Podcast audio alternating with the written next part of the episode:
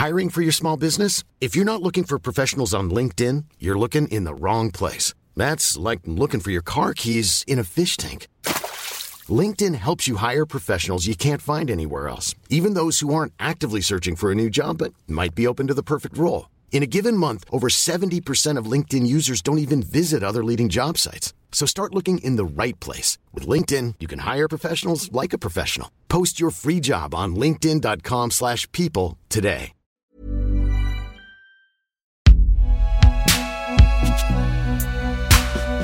Produit par Binge Audio. Salut, c'est Thomas Rozek.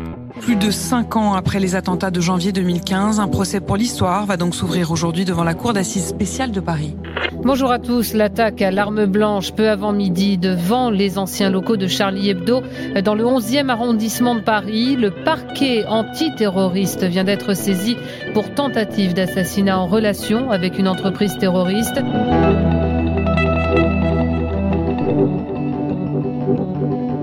À la toute fin de ce mois de septembre, nous avons collectivement eu l'impression, l'espace de quelques instants, d'être de retour en janvier 2015, en entendant, en lisant, en voyant ces mots attaque, rue Nicolas Appert, Charlie Hebdo, Paris, terrorisme.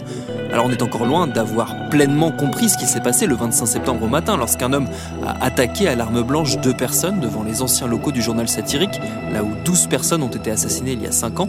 Mais la coïncidence est un peu trop grosse pour ne pas sauter aux yeux, d'autant plus qu'en ce moment nous sommes en plein milieu du procès de ces journées épouvantables de janvier 2015 et de cette vague d'attentats qui, outre Charlie Hebdo, a aussi touché Montrouge et l'hypercachère de la porte de Vincennes. 14 personnes sont jugées depuis le 2 septembre, un procès hors norme par bien des aspects auquel on a eu envie de consacrer notre épisode du jour. Bienvenue dans Programme B.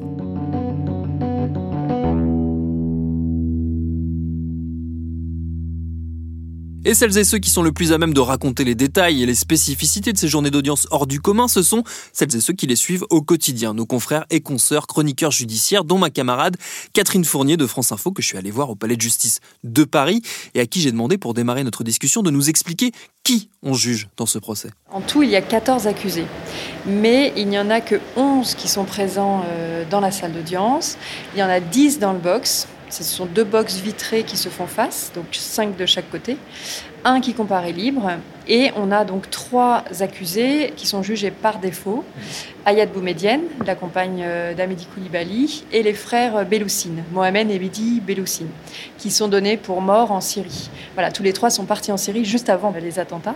Donc eux sont jugés par défaut. Et parmi ces accusés, il y en a deux qui sont euh, jugés pour complicité euh, de crimes terroristes Mohamed Beloussine qui donc est absent et Ali Rizzapola qui lui est bien présent et, le fait rappeler assez régulièrement puisque c'est vrai que c'est sur lui que les charges les plus lourdes pèsent. Les autres sont renvoyés pour association de malfaiteurs euh, terroristes criminels à l'exception donc d'un accusé qui comparaît libre qui lui est juste renvoyé pour association euh, de malfaiteurs. Les magistrats, c'est une cour d'assises spécialement composée, donc ce ne sont pas des jurys, ce ne sont pas des, citoyens qui vont juger euh, ces hommes, euh, ce sont euh, des magistrats professionnels. À quoi ça a ressemblé la première journée de ce procès? Comment ça a commencé? Alors la première journée, donc c'était le mercredi 2 septembre. c'était une journée, en tout cas du côté des médias, et bon, je pense que c'était vrai aussi du côté des partis, mais très très dense, avec plus d'une centaine de médias accrédités, un nombre d'accusés euh, relativement important quand même. Donc c'était une journée euh, voilà, très intense qui en fait, euh, sur le fond, n'est pas la plus intéressante, puisque voilà, le président procède à la lecture de la synthèse du dossier qu'il a lui-même effectué, donc c'est assez long, on se replonge dans les faits, mais c'est voilà, c'est assez technique. Malgré tout, euh, tous les projecteurs, en gros, sont braqués euh, sur cette première journée d'audience. Voilà, moi je me souviens en tout cas d'une journée euh, longue, éprouvante et assez tendue d'un point de vue extérieur, quand on lit les articles, quand on suit les live tweets, euh, quand on n'est pas présent physiquement à l'audience, ce qui ressort, c'est euh, au-delà de l'investigation des faits qui sont reprochés directement aux accusés, c'est la puissance émotionnelle euh, des journées d'audience de par le récit qui est fait de ces journées de janvier 2015. Oui, depuis le début donc, de, ce procès, c'est vraiment un rouleau compresseur émotionnel. Il y a très peu de respiration en fait. Euh, donc tous les, témoignages euh, des parties civiles s'enchaînent. Et j'ai rarement, et je ne suis pas la seule, vécu un procès pareil. C'est-à-dire que les, souvent dans, aux assises, il y a un ou deux moments forts d'audience. Euh, là, c'est trois par jour. Donc ça ne, voilà, c'est effectivement très éprouvant. Très éprouvant d'abord pour les personnes qui viennent déposer à la barre, puisque le procès réactive en fait souvent euh, le traumatisme. On voit bien qu'elles revivent à la barre d'ailleurs l'événement. Mm. Souvent elles, euh, elles miment, euh, elles, font des gestes, elles, sont, elles pleurent, elles, sont, elles suffoquent. Elles ont, non, c'est vraiment très impressionnant parce que de toute façon elles ont vécu quelque chose d'absolument sidérant. C'est quand même ces attentats-là, c'est la première euh, campagne d'attentat la plus meurtrière depuis la Seconde Guerre mondiale en France. Donc euh, voilà, c'est absolument sidérant. Et d'ailleurs, elle raconte à quel point voilà, elles ont été effectivement sidérées ce jour-là, dissociées. Et quasiment toutes, euh, alors à des degrés divers bien sûr, mais elles souffrent de stress post-traumatique. Et ce qui est impressionnant, c'est que hum, de voir à quel point toutes les personnes qui ont croisé les terroristes, alors de très près ou de plus loin, sont traumatisés, mmh. ont vu leur dernière heure arriver.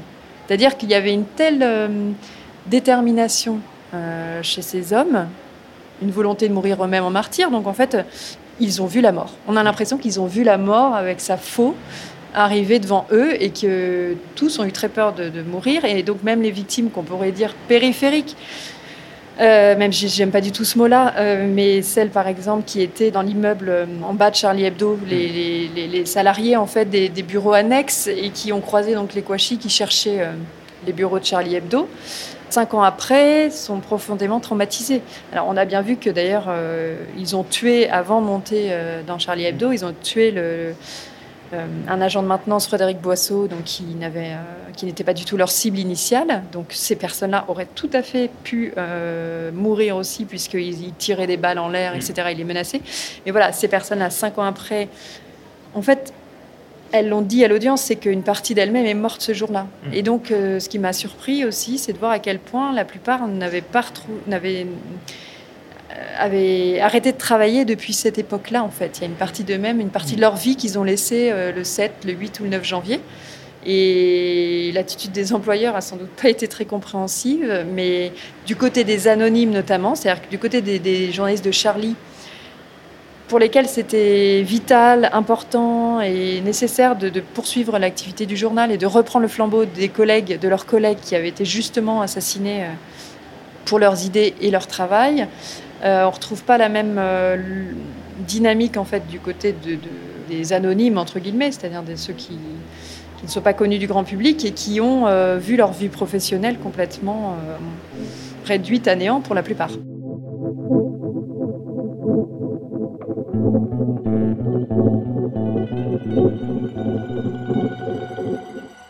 Un des traits saillants aussi de, ces journées d'audience qu'on perçoit de l'extérieur, encore une fois, euh, c'est la grande brutalité qu'il y a d'être reconfronté notamment aux images des scènes de crime. Je crois que ça, ça a beaucoup frappé euh, la presse, mais aussi les personnes dans le public, enfin un peu tout le monde, les magistrats, toutes, les personnes présentes à l'audience. Pour Charlie Hebdo notamment, les images ont été projetées au premier jour de l'examen des faits. Alors, euh, le président de la Cour a prévenu qu'elles allaient être diffusées. Mais euh, visiblement, la communication autour de la diffusion de ces images n'avait pas été très bien anticipée du côté des parties civiles. Donc, bon, certaines euh, ont quitté la salle, mais d'autres qui étaient arrivées en retard n'avaient pas été prévenues. Donc, ont découvert un peu les images euh, en, temps, en, temps, réel. Donc, elles, sont, elles ont été assez marquées. En fait, c'est vrai que voilà, on a, on a vu cette scène de crime, cette scène de guerre hein, même. Et ce qui est frappant, c'est que depuis cinq ans, avec tous les récits qui en avaient été faits, on avait projeté des images, chacun, euh, mm. que ce soit les journalistes, euh, voilà, les, les avocats, n'importe quel Français, je pense, avait, avait, visualisé cette fameuse scène dans la rédaction de Charlie Hebdo. Et là, les images ont, ont, été plaquées sur ces représentations. Et euh, elles sont évidemment extrêmement violentes. Et donc elles étaient accompagnées et, légendées, si je puis dire, par le, discours un peu clinique de l'enquêteur, qui justement d'ailleurs permettait hein, de, se raccrocher à cette voix qui décrivait de façon voilà, assez, euh, euh, froide et mécanique les, les corps par terre, les douilles. sur la scène, il y avait des cavaliers. Les cavaliers, c'est ces petites pièces jaunes qui servent à marquer les indices. Donc c'était parsemé de cavaliers. Et on progressait comme ça dans la rédaction avec euh, ces photos panoramiques qu'on peut, euh, y a en trois dimensions, euh, voilà, où on peut bouger, progresser. Et donc, ce qui était très dur, voilà, c'était de, voir effectivement ces corps enchevêtrés que Philippe Lançon, d'ailleurs, décrit très bien dans son livre. Donc, Philippe Lançon, le journaliste qui a été grièvement blessé, qui n'est pas venu, lui, à l'audience, parce qu'il n'en a pas ressenti le besoin et qui parle du tableau de Matisse, la danse de Matisse, mais une, version noire du tableau de, Matisse. Et c'est vrai que c'est voilà, assez terrible. Et je pense que pour le, plus dur, c'est pour ceux qui connaissaient ces personnes-là personnellement. Il y a eu beaucoup de, témoignages euh, extrêmement euh, euh, poignants et, frappants durant ces journées. Beaucoup ont été rapportés. C'est quoi ceux qui, vous ont marqué le plus, même si je ne sais pas si c'est facile de piocher tellement il y en a eu? Oui, il y a tellement de témoignages euh, forts qu'effectivement, on pourrait tous presque les, raconter. Il y a, en fait, il y a d'un côté les témoignages donc, des survivants, des rescapés, même si d'une certaine manière, tout le monde est un peu, euh, un peu le statut de survivant, même ceux qui ont perdu un proche et qui n'étaient pas là. Donc, il y a voilà, le témoignage des survivants, d'un côté, le témoignage des familles. Euh, alors, du côté des témoignages des rescapés, celui de Coco m'a beaucoup marqué parce que je l'ai trouvé vraiment très poignant. On est avec elle, en fait, ce jour-là, ce 7 janvier, quand elle descend fumer sa cigarette, qu'elle entend les frères Kouachi euh, l'appeler Coco, Coco, et, qu'elle se demande bah, qui sont ces hommes armés, euh, en cagoulés, euh, enfin, qui, ça bascule complètement euh, à, cet, instant-là. Et on est vraiment avec elle, en fait, quand il, euh, bah, quand il la suit dans l'escalier, qu'il lui demande de monter euh, jusqu'à la rédaction de Charlie Hebdo, qu'il lui dise qu'il la tienne en joue, voilà, qu'il la, la menace de leur Kalachnikov. Et elle raconte comment elle se trompe d'étage, en fait, parce qu'elle est complètement paniquée et dissociée. Donc, elle, elle, mime à la barre la façon dont elle se baisse et elle met ses mains au-dessus de la tête en disant Excusez-moi, désolée, je elle, a peur qu'il la tue, bien sûr, à ce moment-là. Et donc, il, euh, voilà, ils lui disent pas de blague, euh, sinon on descend. Et donc, elle finit par, elle reprend ses esprits, elle, remonte au bon étage et elle, fait le code. Et son témoignage euh, s'arrête s'arrête pas là, puisque de toute façon, après, elle va se réfugier. Mais en fait, ce qui est, ce qui est étonnant, c'est d'écouter son témoignage et de voir après, en fait, la vidéo qui a été diffusée, la vidéosurveillance, où on voit la scène d'un autre point de vue. On est à l'intérieur et on la voit euh, rentrer dans, Charlie Hebdo, poussée par les terroristes. Et on, voit la violence, en fait, euh, de la scène. Donc voilà, elle, raconte à quel point... Euh, après, elle essaye d'aider ses collègues une fois. Enfin, elle, se réfugie, elle se cache, et après, elle essaye d'aider ses, collègues, mais elle est bah, complètement désemparée. Elle a pris des cours de secourisme et elle ne sait plus, elle ne sait plus quoi faire. Et de toute façon, ses collègues sont gravement blessés, donc c'est pas même un garrot euh, ne suffit pas. Donc voilà, je l'ai trouvée vraiment vraiment euh, touchante. Et du côté des voilà, du côté des familles de victimes, j'ai été très touchée par la femme euh, de Tignou, du côté de Charlie Hebdo, qui malgré le chagrin, on sent tient à, faire perdurer le, voilà, le, flambeau de son mari dessinateur, l'état d'esprit, euh, pas de tristesse à la maison, euh, voilà, cette, euh, philosophie en fait de la vie. Et du côté des, victimes de l'hypercachère, il y a eu aussi des témoignages très durs, notamment la, veuve de Philippe Braham, qui est donc un, voilà, qui a été exécutée de deux balles par un médico-libali, tout début de la prise d'otage. Le terroriste a pris soin, euh, enfin l'a tiré, lui a demandé son nom. Et en fait, euh, on ne sait pas s'il l'aurait tué quoi qu'il arrive, mais le, patronyme Braham euh, a signé son arrêt de mort. Et donc elle raconte, bah, évidemment, l'effroyable nouvelle, mais surtout cette vie détruite en fait depuis cinq ans. Elle dit que son mari était le pilier de sa vie et qu'elle, elle est morte avec lui aujourd'hui. Donc on retrouve toujours en fait ces gens-là ont survécu à l'attentat, qu'ils aient été euh, face aux terroristes ou euh, qu'ils aient été des proches euh, des victimes, mais en fait, voilà, ce sont des, survivants avec des vies, des vies brisées, quoi. C'est toujours intéressant dans ces, dans ces procès, surtout ceux avec une forte charge émotionnelle, de garder un œil sur euh, les réactions euh, des personnes qui sont dans le box, donc des accusés. Euh, d'autant plus que là, j'ai cru comprendre qu'il y avait eu des moments assez étonnants. Tout le monde a beaucoup rapporté le fait que certains avaient rigolé devant les dessins de, de Charb qui avaient été projetés. Alors effectivement, ce qui est là aussi la particularité de ce procès, c'est que donc il y a la salle d'audience principale, mais avec les règles sanitaires et les règles de sécurité, on ne peut pas être euh, trop nombreux. Donc il y a un nombre de journalistes euh, euh, maximum qui est de 20. Il y a deux places réservées pour les journalistes de Charlie Hebdo, bien évidemment. Donc on ne peut pas toujours être dans cette salle d'audience, alors que c'est vrai que c'est là où on voit le mieux les réactions des accusés dans le box. Réactions qui ne sont pas toujours forcément difficile, facile à, percevoir, puisqu'ils sont masqués, comme toute la, cour. Alors moi, ce jour-là, euh, je n'étais pas dans la salle d'audience principale.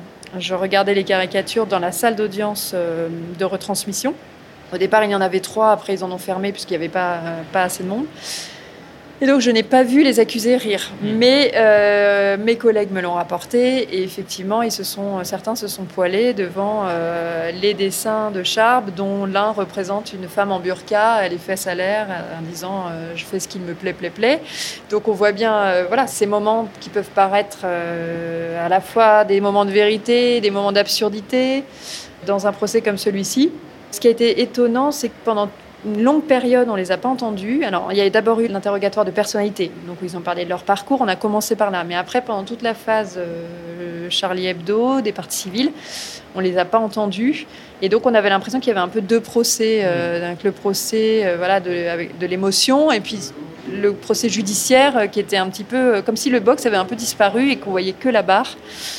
Donc les premières paroles euh, qu'ils ont prononcées, je ne me rappelle plus exactement euh, quel jour c'était, mais le président a fini par leur demander de s'exprimer à la fin d'une certaine série de témoignages. Et eux, c'est leur ligne de défense hein, depuis le, le départ.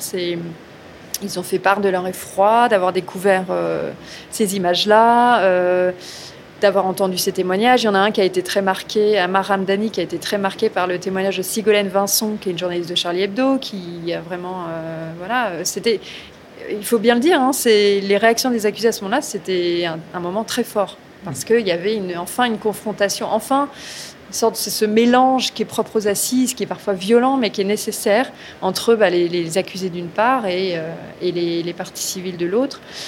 Voilà, donc ça, c'était un moment important. Et la particularité aussi, c'est que les accusés, la plupart ne connaissaient pas les frères Kouachi.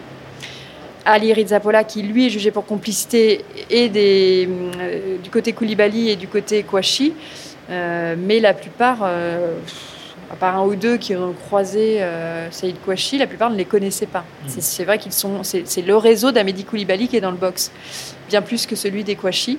Donc, en tout cas, les premiers temps, c'était plus facile pour eux, entre guillemets, la posture était plus simple, puisqu'ils pouvaient se retrancher devant le, derrière le fait qu'ils ne le connaissaient pas.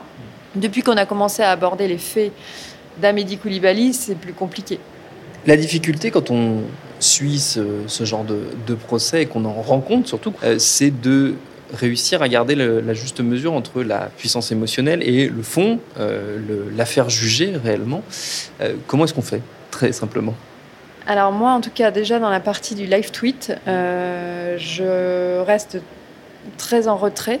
C'est-à-dire que je ne commente pas euh, ce que j'écris, je, rapporte les propos qui sont tenus et euh, avec le plus de neutralité possible en m'attachant aux faits. Alors c'est vrai quand il y a un témoignage fort du côté de la partie civile, on va davantage s'autoriser peut-être à le, dire de façon sobre, hein, mais en plus moi je prends souvent mes notes d'abord et je tweete ensuite parce que voilà pour garder mes notes pour écrire mon article donc je, précise je vais retranscrire ici le témoignage euh, très fort de telle victime. Mais par exemple hier les accusés ont pris la parole après la séquence euh, hyper cachère. Donc c'est au bout des trois jours ils ont été invités à s'exprimer. Et euh, j'ai pris le soin de rapporter leurs propos dans la longueur comme je l'aurais fait pour une partie civile, en mettant le nom de l'accusé, de points ouvrés les guillemets, et vraiment de retranscrire dans la longueur ce qu'ils ont dit, parce que pour moi, ça, participe à l'équilibre du traitement euh, journalistique euh, voilà, de ce type de procès. Et dans mes comptes rendus, alors c'est vrai que souvent, il faut en choisir un angle. Hein. donc, euh, si on fait un compte rendu d'audience sur un témoignage, bien sûr qu'on va se, consacrer à ce témoignage-là dans la longueur, mais on, on veille à toujours, à un moment donné, recentrer un peu le, débat sur l'enjeu judiciaire en évoquant les accusés, ce qu'ils ont éventuellement dit, comment ils ont réagi. voilà, quand est-ce qu'on va aborder le fond des choses, puisque là, on n'est pas encore sur le fond, en fait. Mm.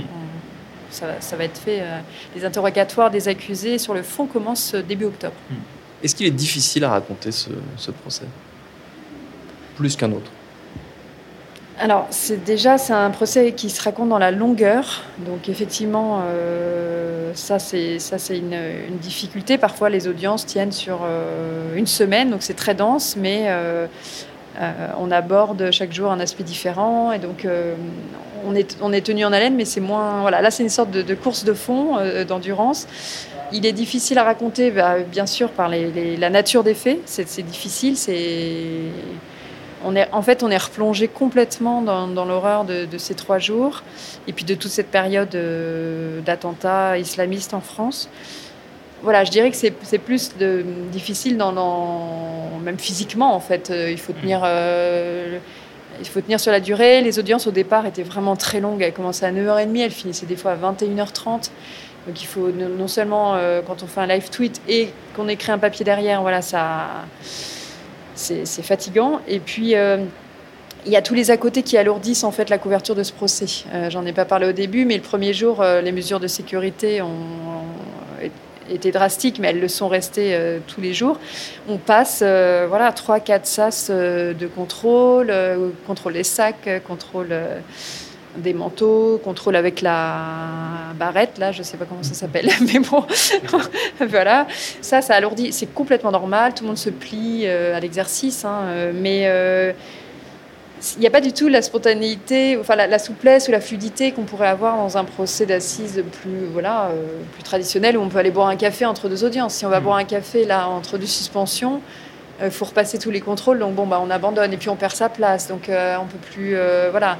Donc non, c'est le contexte du procès renforce la difficulté de la couverture, alors que la nature des faits est déjà difficile. Voilà, c'est un petit peu lourd dans l'ensemble.